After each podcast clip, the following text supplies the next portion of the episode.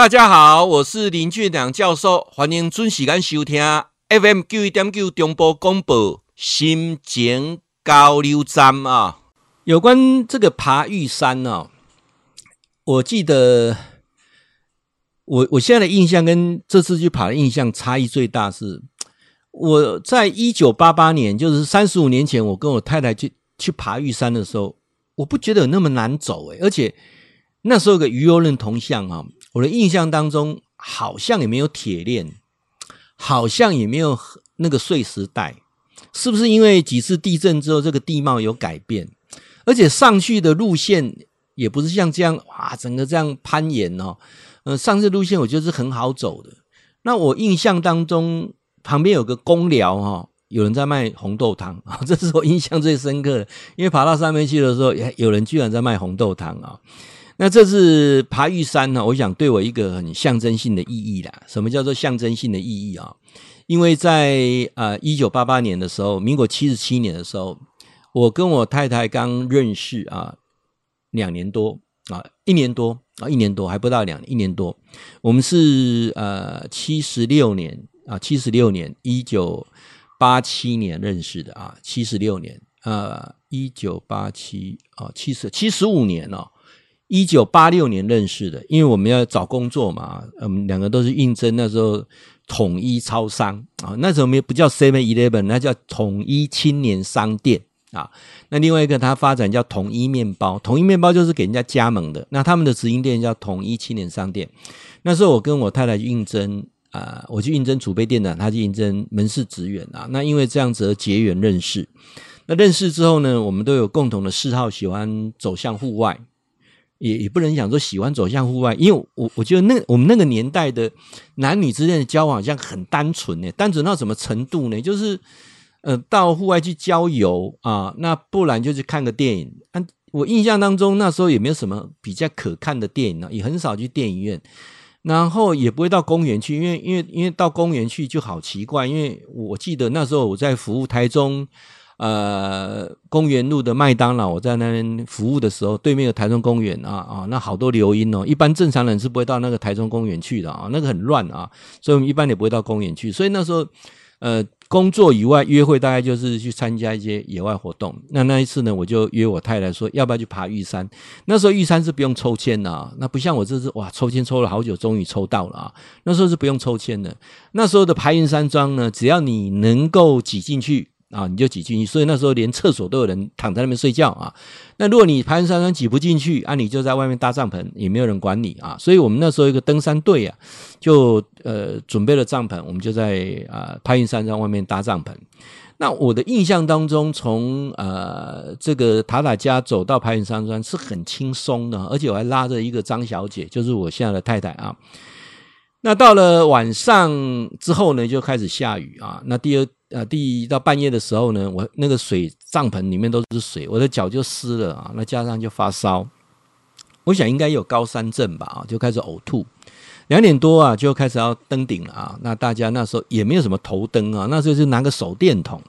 那时候我太太呢就跟我讲说：“诶，要登顶了。”我说：“哇，我我我很难过哈，要不要你去啊？我这边等你。”我太太说：“啊，都来了啊，一定要上去啊。”就我太太就拉着我啊啊，一手还拿手电筒啊，就边走边吐。我印象印象很深深刻，边走边吐啊。他就一路把我拉拉拉拉拉到那个玉山的山顶啊，那个鱼游人的铜像那里啊，那拍了一张照啊。那我印象最深的并不是鱼游人的铜像，而是旁边有人在卖红豆汤啊。那时候啊，喝了一碗小小的红豆汤之后，哇，精神百倍啊，就恢复的都差不多了哈。好，那这是我登玉山的经验。那接下来呢，就。不是在讲说台湾人就要做三件事情嘛？就差一个登玉山。那那一次其实也也也也登顶了嘛。你如果说如果说讲那算登顶，可是我印象就是很模糊。想说现在一定要再再去爬一次。好，那终于我们抽到了啊，那就跟、呃、我太太啊要去圆这个梦。其实很非常谢谢我的儿子哈滑板哥，他从头到尾在帮我规划这件事情，而且这个孩子超孝顺哦，他就是担心我们两老的安全，所以特别陪我们去。啊，那沿途啊，帮我们照顾也好，背行李也好，然后整个入山手续都是他办的啊，他真的是很有心啊，让我们圆梦。那其实年轻人他的用他的呼吸跟他的步骤爬山是很轻松的。那因为我们的步伐很慢哦，注意那个石头等等哦，所以他跟在后面是很辛苦的。那这次爬玉山的过程当中啊，又遇到呃都是下雨，阴雨绵绵啊，穿着雨衣又爬啊，跟我以前三十五年前去爬完全不一样。哎呀，怎么落石那么多啊？这个爬坡这高啊，哦，哇，这辛苦啊。那我还有落石带啊，而且。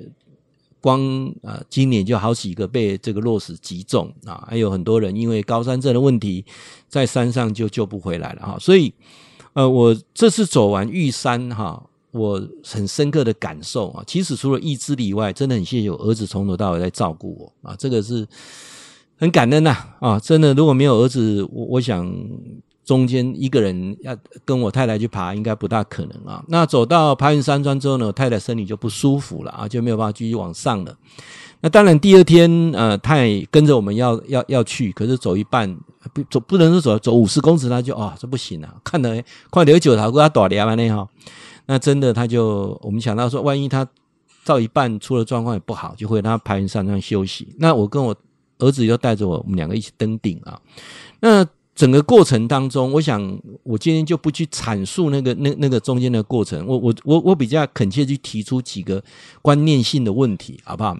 嗯，这样子啊，爬玉山这件事情啊，我会认为说，呃，你有三件事情要衡量啊。如果这三件事情你都是否定的，那我真的不建议你去爬玉山。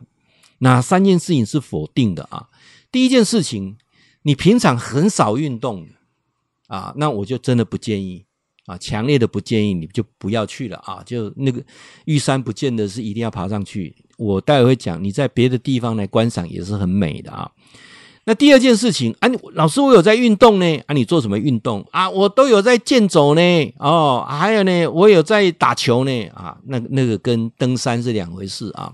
所以说，如果你平常没有在登山的，尤其你平常没有在爬三千公尺以上高山的，我也不建议，因为人真的有高山症的问题，而且这种这种东西一遇到了哈，它就是有那个风险啊。啊，有人讲说啊，我就带那个一些抗高山症的药啊，当牧师啊，我有钢啊上去啊。那我我认为不要去太仰赖仰赖药物，呃。